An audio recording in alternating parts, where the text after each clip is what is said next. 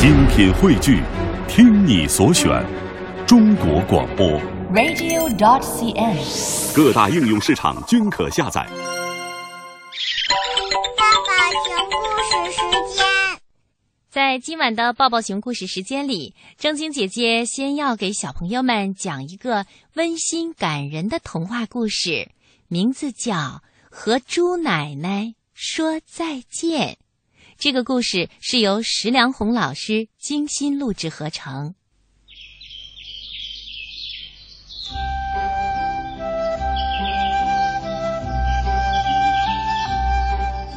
猪奶奶和猪小姐已经在一起生活了很久很久了。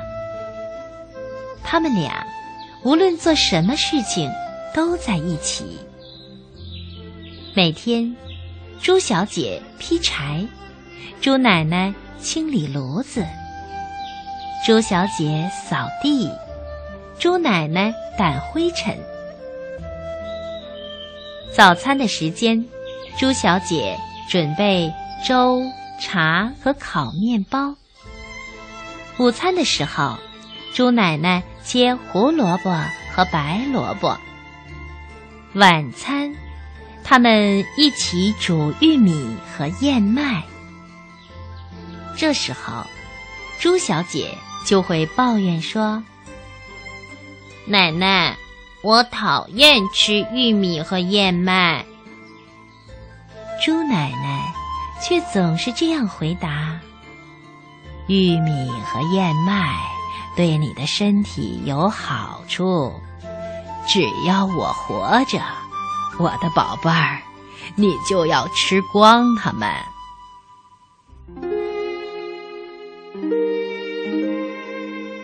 可是有一天早晨，猪奶奶没有像往常那样起来吃早餐。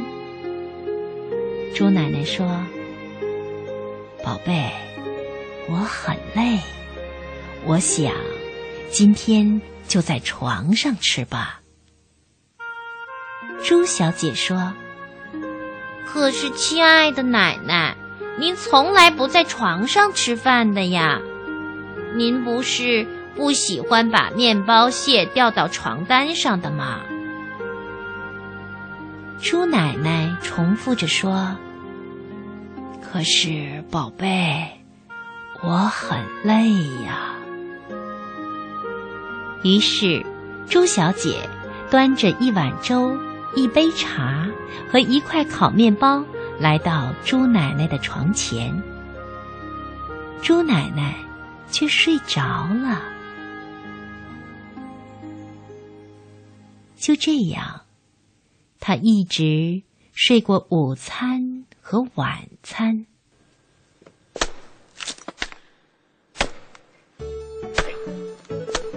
猪奶奶睡觉的时候，朱小姐劈柴、清理炉子、扫地、掸灰尘、洗衣服，还自己整理了床铺。她试着一边干活一边吹口哨。但是每次吹出来的都是非常寂寞的叹息声。第二天早晨，朱奶奶还是觉得很累，他勉强下了床，只吃了一汤匙的燕麦粥，一小块烤面包，喝了一口茶。朱小姐。故意摆出夸张的严肃的面孔说：“嗯，这不够喂一只麻雀吗？更不用说是您了。”可是，猪奶奶却闭上了眼睛。不久，猪奶奶开始朝四周看，她在寻找她的手袋和帽子。猪奶奶说：“今天我有很多事情要做，我要做些准备了。”猪小姐问：“奶奶，你要准备什么呀？”猪奶奶没有回答，她不必回答。但是，朱小姐已经知道答案了，她好想哭啊！朱奶奶去图书馆还书，没有再借新的书。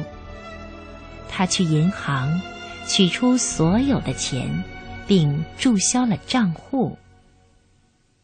他到杂货店，把所有的账单都付清了。他还交了电费，也付了蔬菜和木头的钱。回到家，朱奶奶把剩余的钱放进朱小姐的钱包里。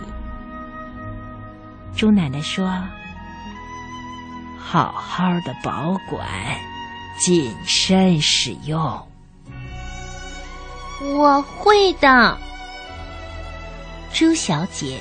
试着微笑，但她的嘴唇却在颤抖。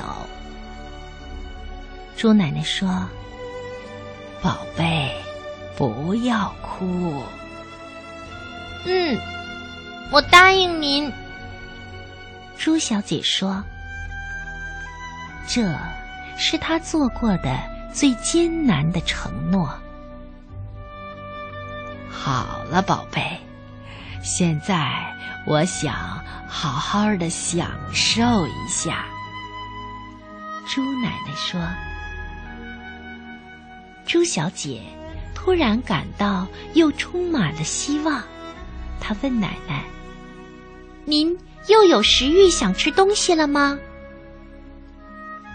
哦，我不想吃东西。”我只想绕着小镇散散步，让我的眼睛好好的享受一下这些树、花儿、天空和所有的一切。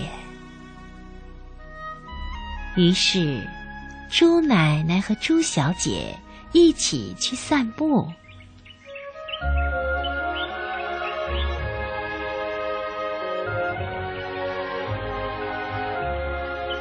们每走一小会儿，猪奶奶都要停下来歇一歇。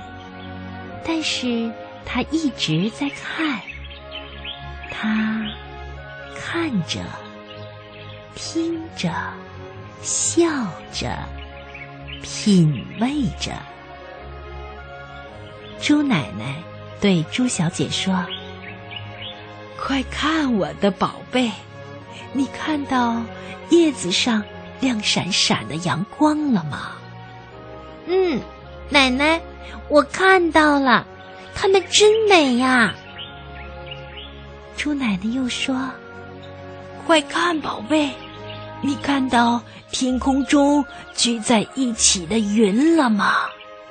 它们好像在说着悄悄话呢。”是的，奶奶，我看到了。云儿挤在一起说悄悄话的样子，可真有趣呀！猪奶奶说：“快看呐，孩子，你看到倒映在湖里的房子了吗？”看到了，奶奶，我看到了，那房子是红色的小木屋哎。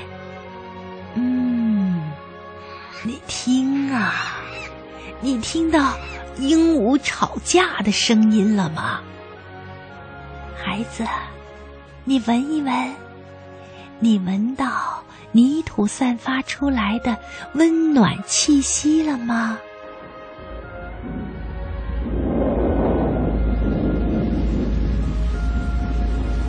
哦，下雨啦，我的宝贝，那就让我们品尝一下。雨的味道吧。就这样，猪奶奶和猪小姐看呐，听啊，闻呀。他们很晚才回到家。